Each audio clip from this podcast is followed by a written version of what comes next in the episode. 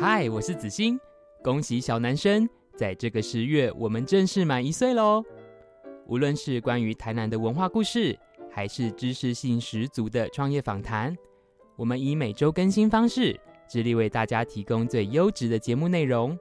感谢每一位听众与所有来宾，因为有你，让这个节目更加精彩。期许接下来的一年，我们能持续制作更多有趣的内容，与你分享更多关于小老板的台南创业与生活故事。最后，想邀请你，如果你还没有在 Apple Podcast 为我们留下五星好评，只要五秒钟，希望你能给我们更多鼓励，就是我前进最大的动力。如果可以的话，也请在 Podcast 首页撰写评论区，与我们分享你对小男生的各种看法。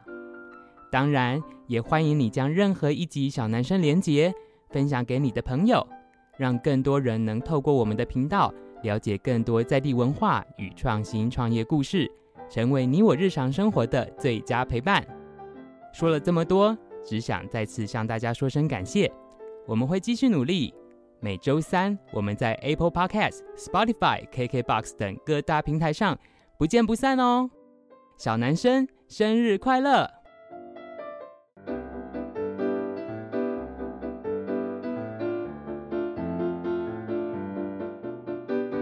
欢迎收听小男生。今天不只聊创业，更来聊聊到底什么是文创。本节目由台南百年布庄锦源兴制作播出。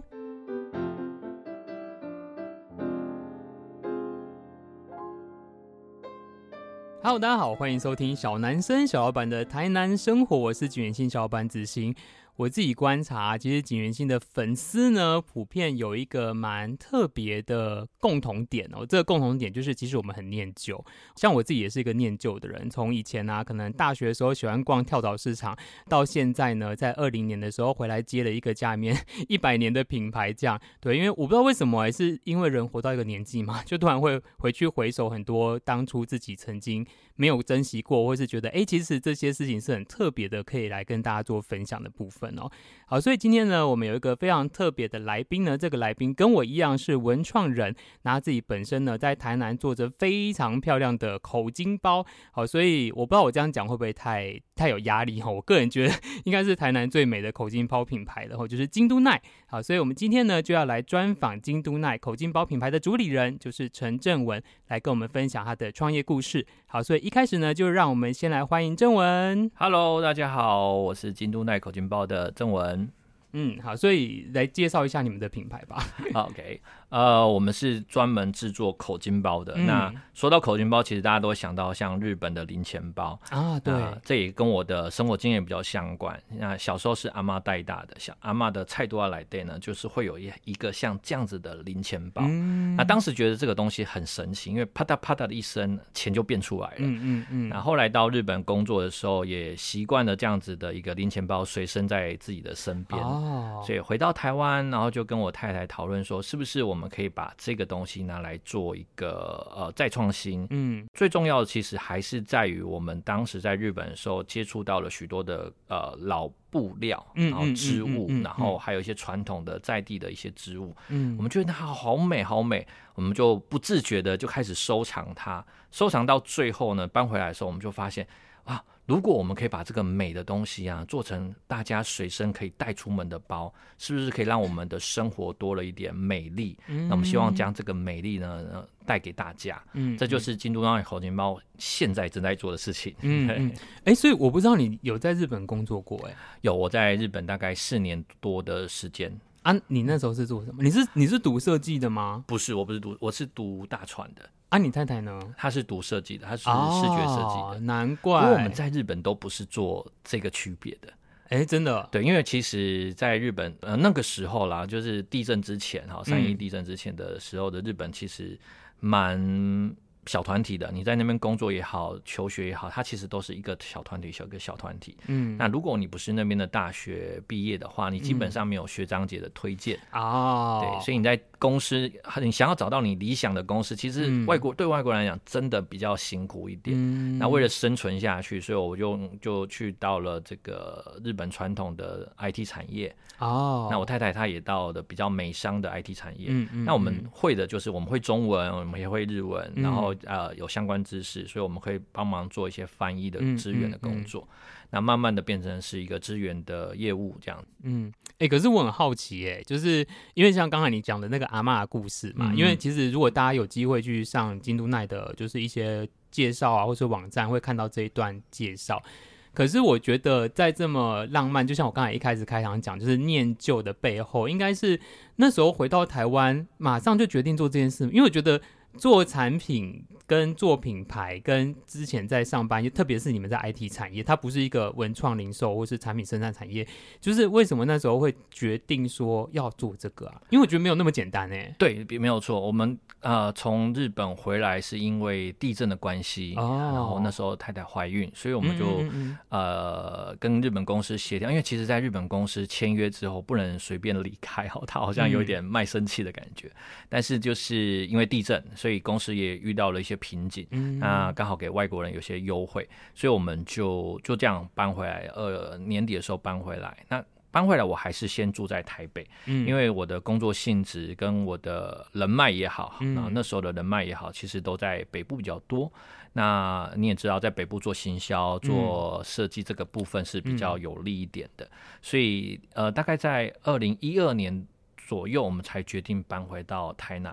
哦，那这个创作其实是一直在心里面，在我太太心里面也一直在想着这件事。嗯，所以她趁着她在台北的时间，她去找老裁缝老师去学一些基础的。嗯呃，打板也好啦，或是一些设计也好，嗯，对，他开始是自己用自己的兴趣去学这件事，嗯，那会搬回来台南也是因为阿妈的关系，嗯，阿妈那时候呃，他是在菜市场工作的人，然后有一天不小心在市场上滑倒，嗯，那可能就身体就比较不太 OK，嗯。嗯，所以呃，后来想一想，好，那我们就都搬回来就近，然后再加上。呃，小孩子在台北天天下雨，其实有点辛苦，想要带他出去玩都不太 OK，所以回到台南，然后有家人，然后又可以看得到阿妈，所以我们就回来到台南。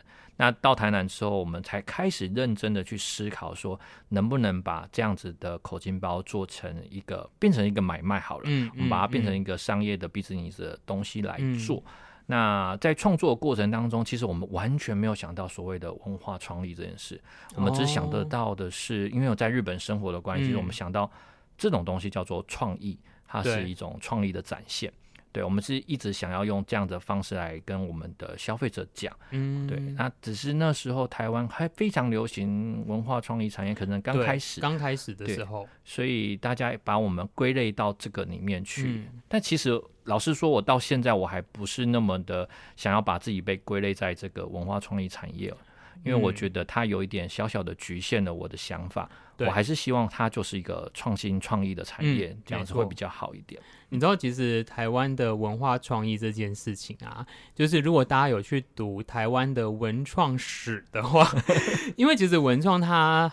呃，你要说它很多元，可以讲很多元，因为我不确定现在政府已经划到几类了。嗯、我记得那时候我在念成大研究所的时候是十三类，嗯、就是可能包含什么什么电影啊、戏剧啊、舞蹈啊、文学啊，是，反正好像你只要是一个创作者，不管你是动的 know how 或是画的东西，都被归类在文化创意里面。没错。可是其实我自己的理解，我不知道我理解有没有错，就是因为台湾其实差不多在二零零八那个时候左右，因为我记得。我是零七年进研究所的，嗯、其实正在摸索到底文创是什么，而且重点是，其实当时台湾的策略有一点是把不同国家，我忘记是英国跟哪里，反正就是两个国家，一个叫做文化产业，一个叫做创意产业，然后把两个东西并在一起，然后去做这件事情。所以我很认同正文讲，就是到最后好像文创它如果不跟文化绑在一起，它就。不是属于文创，可是文化它就会被锁死在台湾这件事情里面，这个是我自己觉得有一点可惜。我我必须这样说，因为好，例如说我们讲 maybe Foodpanda 好，假设这种就是哎，快递的，它算不算文创？当然不算啊。但它算不算新创？它算啊。对，对，那可能我们今天去讲说，哎，一个做电影的人，他拍了一部电影，他算不算文创？算。但是他算不算？如果今天不是文创，他就是归在纯电影而已啊。这有什么文创不文创的事情吗？所以我不能说政府做这件事情好像哎没有想得很清楚，而是哎发展到现在，其实当我们回头去看文化创意产业这件事情，你知道很很好笑的是。我是成大毕业的，我们研究所叫做创意产业设计研究所，我们没有文化，嗯、所以我们自己在做很多研究，或是老师在带我们在做思考的时候，其实不会硬性的一定要把文化绑进来，因为我觉得它有时候真的会很局限。对，我其实对我来讲，我觉得文化它本身。其实不用讲出口，它就是你这个人的生活经验的累积。对，对，对，那你会创作的所有东西，都跟你这个人的生活，嗯、你这个人所得到的文化是有相关的。嗯，那你如何去展现它？就是用你的创意去展现。嗯，所以我真的会觉得，在这个定义上，真的会让很多人，呃，不要说很多人，应该说。对于公部门来讲，它可能会稍微的没有弹性的，对，它没有弹性。我我常举的一个例子就是说，像呃美国，我们常常会看到那个五月四号是星战日，嗯，对。对，可是星战这个是电影出现的，对，然后慢慢久了，它变成是一个文化，因为有一群始终的粉丝，他慢慢一直在拓展它，拓展它。嗯，对，其实我觉得。文化就是这样子，欸，嗯，没错。所谓你要去追求那个很这个很底层的台湾文化，其实台湾就是一直在多元的吸收，一直在转换，一直在进化。对，那为什么要去把那个土生土长这件事情挂在嘴边？没错，因为台湾的特色其实就是在融合，啊。嗯嗯嗯，对啊，为什么不去强调融合呢？为什么一定要去强调哦？这就从这里种出来、长出来的？我我觉得这有一点辛苦啦。我跟你讲，其实啊。呃，很少人应该用这个面向在看锦源兴。其实我某个程度是一个非常背骨的人，所以呢，我那时候在做景元星，大家知道我们是用樱花说台湾故事的品牌，可是你会发现，其实我刻意的闪开很多已经被很广泛讨论的台湾文化。嗯，例如说，我假设啦哈，就是诶，可能在文创刚开始的时候。很多人会直接用哎原住民的文创啊，然后客家人的文创哈，然后甚至我们常见的什么花窗啊，呃压花玻璃啦，然后甚至到就是一些很明显大家觉得它被归属在台湾文化的内容里面。可是有时候我会觉得，当然有可能它过度的表象，有可能它不是我摄入的。例如说，我就不是原住民，我我也不太熟悉那个文化圈的事情。所以其实我自己在做创作的时候，我虽然我讨论的是台湾文化，可是。是我会抓一些，我觉得大部分的人并没有把它界定在台湾文化里面。例如像我们最近做的那个国宅系列的印花，谁会觉得国宅是台湾文化？可是如果你真的要我聊，我可以聊出一大趴台湾在八零年代发生的事情，因为那个是我经历过的事情。那到底什么是文化？跟总不可能是被政府甚至某些学者界定，OK，这个叫文化，那个不叫文化。我就觉得。因为这个题目，它会反映到我们在做文创产业的这件事情，包含很多审查委员他们怎么看哦，你这个不够文创，所以你不能够领到政府补助之类的。我就觉得他就是有时候会让我觉得很困惑。没错，没错，这个会让很多的事情变得有要有一个标准。那那个标准，他们最后就说好，一定要台湾土生土长才叫做这个标准。对，我觉得这真的好很很局限了，很可惜啦。所以我还是希望。把它定位成是一个创意产业，然后或是一个创意的展现。没错，没错。所以我记得啊，像我一开始我第一次看到京都奈，应该是去短菜市里面要吃东西的时候。对，就是呃，现在大家可能知道，离离我们很近，离锦源区很近，就在那个国华街上面有一个呃，如果大家现在去，只要过了 rom 馆之后，你会看到有一个我们当地人叫大菜市，比较正确的名称应该叫西市场。那它其实是一个正在修复、已经快要完工的古迹。也是明年呃台湾设计展的主场地之一，这样。可是呢，为什么大家之前很少注意到这个古迹？就是因为它原本前面有一个像是。小商圈嘛，我不知道怎么界定它，就是一个像商店街的地方。那里面有卖那个意面啊，有磨剪刀的，然后有那个呃卖棉被的啦，然后跟有江水号，大家可能知道。然后我印象中有一次我去那边吃那个阿瑞意面的时候，我就经过，哎，怎么突然开始这边有漂亮的店产生？因为以前就是老老的，甚至有一些呃好像没有那么热闹的地方这样。然后那时候就发现，哎，原来有一间漂亮的店。然后现在回想起来说，哦，原来那一间就是京都那，就是。我们的。对，可是后来，哎，因为那边因为种种都市整建的关系，又被要拆掉了，对，要拆掉，就 maybe 是被迫搬走之类。就是我相信在品牌经营的过程当中，应该有遇到蛮多挫折跟困难的吧？蛮多的，可以跟大家分享一下。其实经营一个品牌的概念，对我们来讲，其实在脑海中反复的出现，可是，在实际操作上的时候，有时候会找不到头绪。那么有很多的源头都必须抓到，然后就要开始去做，可是又没有这个经验，可能这是我们第一个品牌，所以也没有经验，所以真正在执行的时候，我们知道我们应该要这样做，可是我现在只能做到这边。后来我们就决定。我们就做我们现在能做得到的部分，嗯、因为我现在可能我就没有办法去打广告，然后去、嗯、去铺天盖地做这件事情，我没有这个能力，那我就做我能力做得到的事情，然后慢慢的累积这个实力之后，再往上一个阶段去去做。所以对我们来讲，品牌这件事情是慢慢堆垒出来的。嗯，对。后来我们在呃，不管是在店面好，或者是进驻到园区里面去也好，这都是蛮多的故事可以谈。嗯、尤其是像我们在短菜期这个很有缘分，我们承租的这个这个位置啊，其实它原本是做舶来品的。哦，它在整个整条街里面哦，是真的很少有摊商是不做吃的，因为他其实吃的很多，嗯嗯、对，所以他保留的他原本的样貌都是很干净，嗯、因为不爱品嘛，就希望大家进来光是干净的。那个阿伯那时候认识他的时候已经八十几岁了，很妙。我们从那天刚好从东京出差回来，一下飞机一到小港机场，哎、欸，我跟我太太电话就开始响。好，每个人都在打电话找我们，嗯、说找到那个阿贝了，赶快哦！阿伯你们是请谁找的啊？我们那时候请那个纯艺人的老板、老板娘，哦、然后还有那个黄商号的老板娘，对，对他们帮我们注意，然后、对，那因为大家都熟识，所以他们觉得，哎，我们如果能够进驻到里面去的话，一定会有加分的效果，所以我们也很希望，因为。我们做布料的后面就是布庄啊，找材料真的好方便，所以也很希望能够在那个地方有自己的一个小店面。嗯，那后来找到这个阿伯，然后谈一谈，哇，阿伯也会日文，然后对于日本文化他也很熟悉，嗯、所以很斯斯文文的一个老人家，真的跟那种，我们那公菜市啊很像，比较像武士们啊，比较不是那种在武士里面打生活的人，嗯嗯、他真的很斯文，很像读书人。所以跟我们的气质又好，很很磁场很合，所以就这样跟他承租下来，这个是一个很妙的一个缘分。嗯，那一租就租到就是呃，大菜喜说要拆这样子。嗯，哎，那个店应该不大。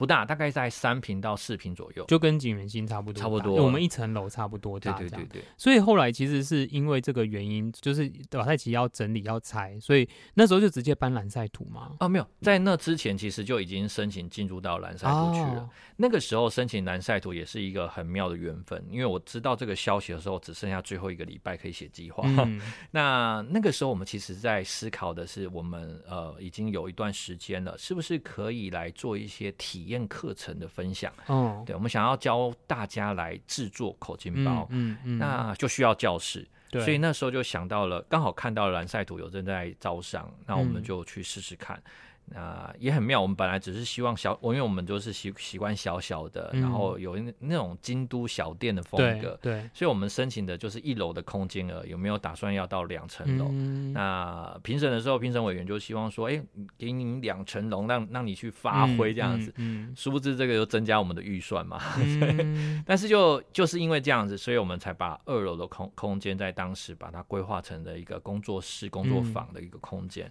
那、嗯、慢慢的去去做一些。些体验课程的分享，嗯、让大家可以去接触到啊，原来口巾包可以这样被制作出来，嗯、对不对？嗯，哎、欸，我想要问一个一开始应该就要问的问题，就是、嗯、呃，因为像大家知道京都奈其实就是京都跟奈良的奈嘛，所以当初就是为什么会取这一个名字啊？啊，这个每个人都会问着我这个问题，对啊，其实很妙哦，这个跟刚才子敬刚才一开始讲的，对老件老物还有某种。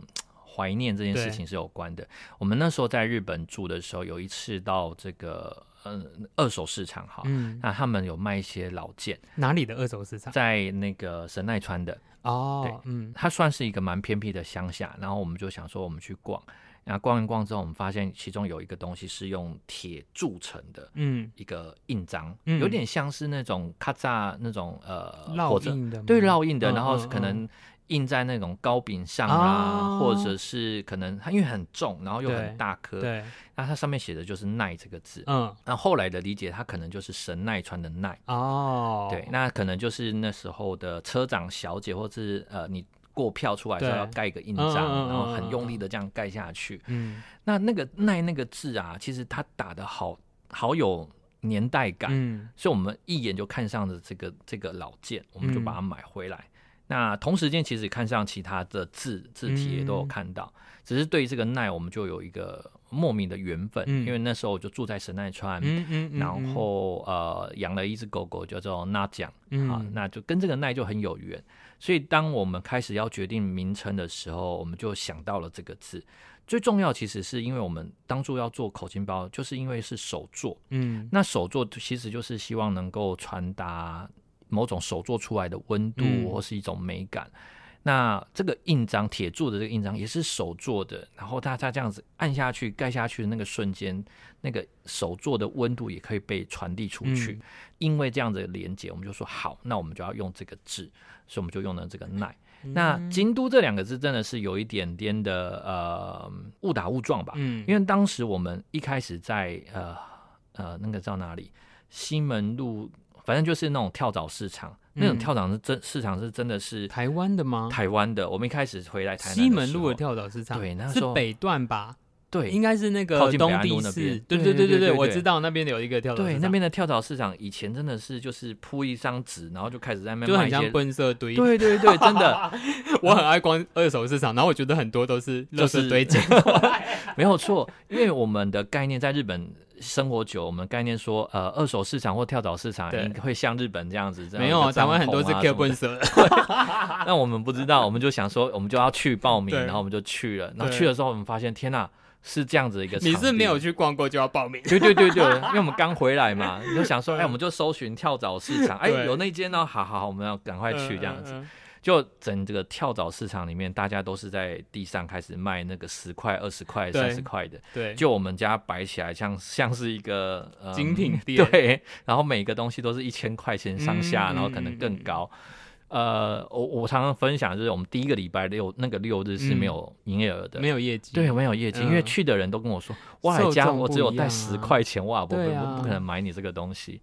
但是到了第二个礼拜哦，嗯，就有人带钱来跟你买了，哦，真的，对，人家就真的带着钱，他就知道你会来，然后就带着钱来了，嗯，所以在这个当中，我们就认识到一个嗯，还蛮特别的人，他是一个呃 Discovery 的制作人，嗯，那他是。台日混血，嗯嗯，他退休了，嗯，所以他回到台南来定居，嗯，那他的外婆就是日本人，嗯，他小时候也在台南长大，那呃那时候刚好是日治时期，所以他对于日本有一定的呃怀念感。那看到我们东西，他就他就告诉我们的一些一些故事，他也常常常形容台南就像是一个小京都，对。对，所以他这样子告诉我们之后，我们就说，哎。那是不是我可以在这个耐的前面加上京都两个字？因为我们自己本身也爱，我们也很喜欢到京都去走走逛逛。可是那个时候没有品牌名称，那时候只有耐这个字哦，就叫耐。对对对，那时候我们就叫耐口金包，没有特别去定义，就是说叫做京都耐。对。那后来我们呃，就那一年呢，他讲完之后，我们说好，那我们就把我的名字就叫做京都耐。嗯。所以到现在，其实你看我们的包包里面有个呃布标哦，对，它还是只有出现耐这个字。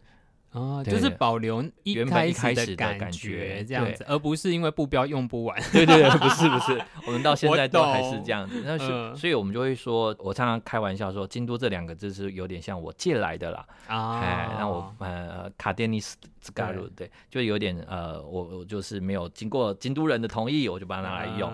但后来想想也没有很随意啊，违和啊。对啊，因为其实在京都口金包是他们的名产品呢。啊，所以好像又有又说得过去了，嗯、对，我觉得蛮好，是因为口金包的产品，像我自己印象，因为我外婆等于也他们也是受日本教育的，嗯、所以就是小时候也是会有那种外婆口金包，然后拿零用钱这件事情，这样，所以我觉得连接到你们后来在做的口金包产品，甚至你们店整体的氛围，因为我我自己决定我有去过呃蓝赛图的店嘛，嗯、那我觉得真的有一种，如果里面多几个人讲日文，你真的会以为你在日本，因为你们的所有的陈列，包含我相信你们很多物件都是从日本搬回来的，嗯、因为那个都不是我们在台湾找得到的一些陈列道具或是一些装饰的小东西，这样。没错，因为就像一开始讲的，我们真的在日本，呃，那四年的工作期间，周周都跑二手市集，嗯、那就很喜欢这些收藏这些老件啦。那那时候的薪水也允许，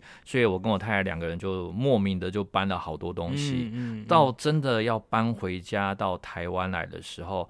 真的就是类似一个货柜了，嗯，那你就尽量塞嘛，就是尽量把它塞满回来。嗯嗯、所以其实真的到我们店会看到蛮多是从日本我们自己亲手搬回来的东西，嗯嗯，嗯那很多都是自己收藏啊。嗯、其实有的价格不贵，是因为自己喜欢就收藏起来。嗯、那也因为这样子，所以呃，在我们前期一开始的时候，其实吸引到蛮多对于老件喜欢的台湾人。他们会来。可是你们那时候有卖吗？没有特别卖。但是现在有卖吗？也没有特别卖，就是如果有客人真的问，真的问，然后他真的很喜欢，然后呃，我们又很有缘，应该是这样讲，因为老件的收藏买卖其实也是这样子。我们当初跟日本老板买的时候，他也是跟我们聊得很有缘，他才给我们这样子一个老件的故事，然后把这个东西卖给我们。对，所以跟我们也是这样子。我们如果聊得很来，然后呃，你真的很喜欢这个物件，那你也能够接受，然后。这样子的一个状态的话，那我们当然就几乎是原价卖给他。嗯样嗯。可是像你们等于这几年都在蓝赛图那边，等于有一个实体的店面。对，大概四年多左右。六年，六年了，在那边六年。嗯，然后。重点为什么我会问这一题？是因为这六年里面发生了非常可怕的疫情，没有错。对，然后因为像我自己是二零二零年回来台南弄景元星的，嗯、然后我印象很深刻，因为我是一月二十，哎，我是二月二十七号试营运，然后结果马上就 COVID 就出现，出现就变得很风声鹤唳这样。嗯、可是那时候你们应该已经在蓝赛图蹲点了一阵子，一阵子了，因为我我个人觉得。比起我这种什么就是新创事业或是转型遇到 COVID 来说，已经蹲点或者已经做一阵子的品牌更可怕，因为因为你们已经前期投资下，你有一个预期未来品牌的营运，所以你才目前做这样的投资。嗯、可是你之后可能完全没有人料到这件事情。你们那时候，我我其实蛮好奇，就是遇到这个状况，你们怎么去做应变？应该是说，我们的处理方式可能跟真的跟大家有点不太一样。嗯，我们的京都奈口金包在运作的部分来讲，我们都是，比如说你你跟我买的一个包，你不是现场，除非现场就有，不然的话你订了之后我要回去做嘛。嗯，所以等于说我不会囤太多的现成货。啊，所以我没有那个现成货要赶快销售掉的压力。嗯，但是我有布料。要蹲下来的压力，对，对，然后口金也有，口金我们是跟日本工厂合作的，嗯嗯嗯、在疫情那段期间真的非常辛苦，因为日本很多工厂都根本不做了，而且船运也遇到很多问题，对，船运也遇到问题，啊、所以那时候真的必须你一口气必须先给他一个量，哦、甚至甚至要先给他一个定金，他们才能够有资金去运作，然后才帮你制作这个口金出来，对，所以在那段期间口金的问题反而是比较严重的。至于品牌的经营上来讲的话，在疫情之前，其实我们来到了二零一九年的时候，其实我们的呃口径包其实还不错，慢慢的走走上往上扬。几年啊？那时候已我们是二零一三年开始做的，所以已经六年，已经六年了。对啊，对正品牌正要往上爬的时候，嗯，对。不过我因为我们我们都不是属于冒进型的，嗯嗯，所以我们就。慢慢做，慢慢做。那到二零一九年，我们觉得哎，还蛮蛮不错的。想要在二零一九年的年底，甚至二零二零年的时候。重新，因为我们有有一阵子没有跑市集了，想重新再去跑一些市集，可能也许二零二零年我们去参加一些文博会，嗯，所以我们开始慢慢铺陈这件事情。对，在二零一九年我们的十一月，我们就跑去了新加坡啊，参加 ARTBOX 的一个活动，嗯，效果也不错。所以到了二零二零年的年初，我们就报了华山的一些展跟市集，想要去参加。殊不知就就遇到疫情，对，那再也不敢上台北了。哦、对，就就就那一段时间就空下来了。那空下来之后，开始去思考该怎么去转换这件事。嗯，那再加上呃，短菜奇又又面临到了要拆迁的一个问题点。嗯所以一直拖到了二零二一年的六月，我们正式结束宝菜期的呃门市，嗯，然后把它全部迁移到了蓝赛图，嗯，那也从那一天开始，我们开始做直播这件事。啊，对，对，我们从二零二一年的六月开始做，嗯、本来是想说两周一次，那后来慢慢变成一周一次，嗯，嗯，周周都有直播，然后去介绍我们的口金包，嗯，呃，一开始我们会觉得这个大概就是一个过渡期的使用，嗯、然后可能。呃，疫情好了之后，大家还是回归到实体来。诶，没想到一直很稳定，然后大家也都一直很捧场来看，嗯、每周都有很多人想要来跟你购买，然后呃，业绩。对我们来讲，我们不是要追求好几百万，因为我们毕竟是自己在制作的，对，那也不是在带货，我们就是卖我们正在生活上做的东西，嗯嗯、数量也都很有限，能够卖多少就是卖多少。嗯、但因为这样子，反而吸引到了很多的台北、台中，嗯、甚至是台南在地的朋友，嗯、他们。其实很多都是老客人，他们只是不能来。嗯、那看到你有很多新的，以前其实在网络上买不到啊。对对，趁这个时候他就可以来入手。嗯，那再加上我们在呃疫情的时候，我们呃那时候不是说要要人跟人的连接必须要稍微 保持距离嘛？对，不能有连接。但我们就希望说人跟人的连接还是要保持着。嗯、我们台台湾最大的特色嘛，就是我们的人情味。我们还是要送礼，我们人看不到，可是把把我们的礼物送到。所以，我们希望把京都奈口金包打造成是一个最美的送礼的礼物，嗯，这样子的一个概念。所以，我们在呃直播的时候也不断的推出送礼可以有的呃口金包，或者是自己收藏起来，以后万一要送礼的时候，马上就可以拿得出手。嗯，那这样子慢慢的堆叠起来的品牌形象，然后再加上直播。不断的去传达我们正在制作这件事情，嗯，那就累积的蛮多时钟的客人，嗯，对，应该这么说。因为像你们现在是每周嘛，每周每周在 Facebook 直播，对不对？对对。因为像我有时候滑，我是没有特别去记那是礼拜几，我没有记，就是哎就会看到你们在直播，然后我就发现哎，其实我每次滑到，不管我点进去有没有看，或是我看多久，差不多都落在五六十个很固定的人数，蛮固定的，对，然后。其实大家不要听五六十个，觉得没有很多。可是我觉得以一个就是呃，我我们暂时叫它文创品牌好，嗯、就是它能够固定的每周有这样子的流量，我觉得是蛮厉害的。我也觉得蛮蛮厉害的。对，就是我我自己觉得，等一下我想要聊另外一个话题是，其实我回来做了锦源兴之后，然后再回去重新参考京都奈的产品的时候。我不知道你们有没有特别规划过这件事情，但是我觉得这件事非常聪明。其实你们我自己我不知道我理解有没有错误，然后我从外部看起来有两个产品线，有一个产品线呢，说实在是比较 for wholesale 的，就是比较大众的，可能像大家可能知道京都奈，maybe 像我觉得印象很深刻就是那个富士山的一个口金包，或是有各式可爱的造型，然后有那个可能印花布啊或是什么的。但是有一个可能它是比较高级的，它甚至有一点古董感的，哪怕它不是什么一百年前的口金包，可是它用的是有历史、有故事，而且 maybe 就是限量，因为这块布裁完就这边结束的东西，甚至因为它会因为裁片的位置而有所不同，所以我不知道是不是后者，他其实在直播上面，我如果是一个消费者，如果我是一个口径爆爱好者，我会觉得。我是不是错过这一周的什么，我就会 miss 掉那一个 maybe 我会很喜欢的东西。然后那这两条线，我觉得它同时踩住，其实呃这个比较大众款，它就会持续的带营收进来。那当然它也会慢慢的让这些原本或许有些是比较单价低的产品，认识口金包或是认识京都奈这个品牌，再拉回去到它可能变成玩家级的。可是它也同时可以让玩家级，说实在，我们以品牌经营面，这个因为它的布料比较特别，甚至它工法比较特别，所以让它的整体售价会比较高一点点。可是它可以。持续这个品牌支持着它，因为像我有时候就会自己就自嘲，就说我觉得啊，景元兴我们在通路一个月给你卖一千张明信片，好不好？请问多少钱？顶多十万块，可是你怎么可能卖到一千张明信片？所以我觉得这两条线你们同时经营，我自己觉得是很聪明的。因为其实当初在制作口金包的时候，我们的主题。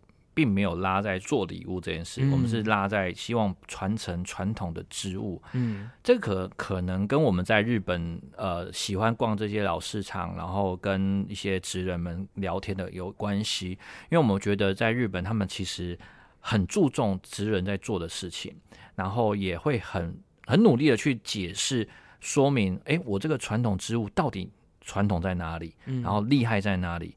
他希望你买的人是知道的才买的。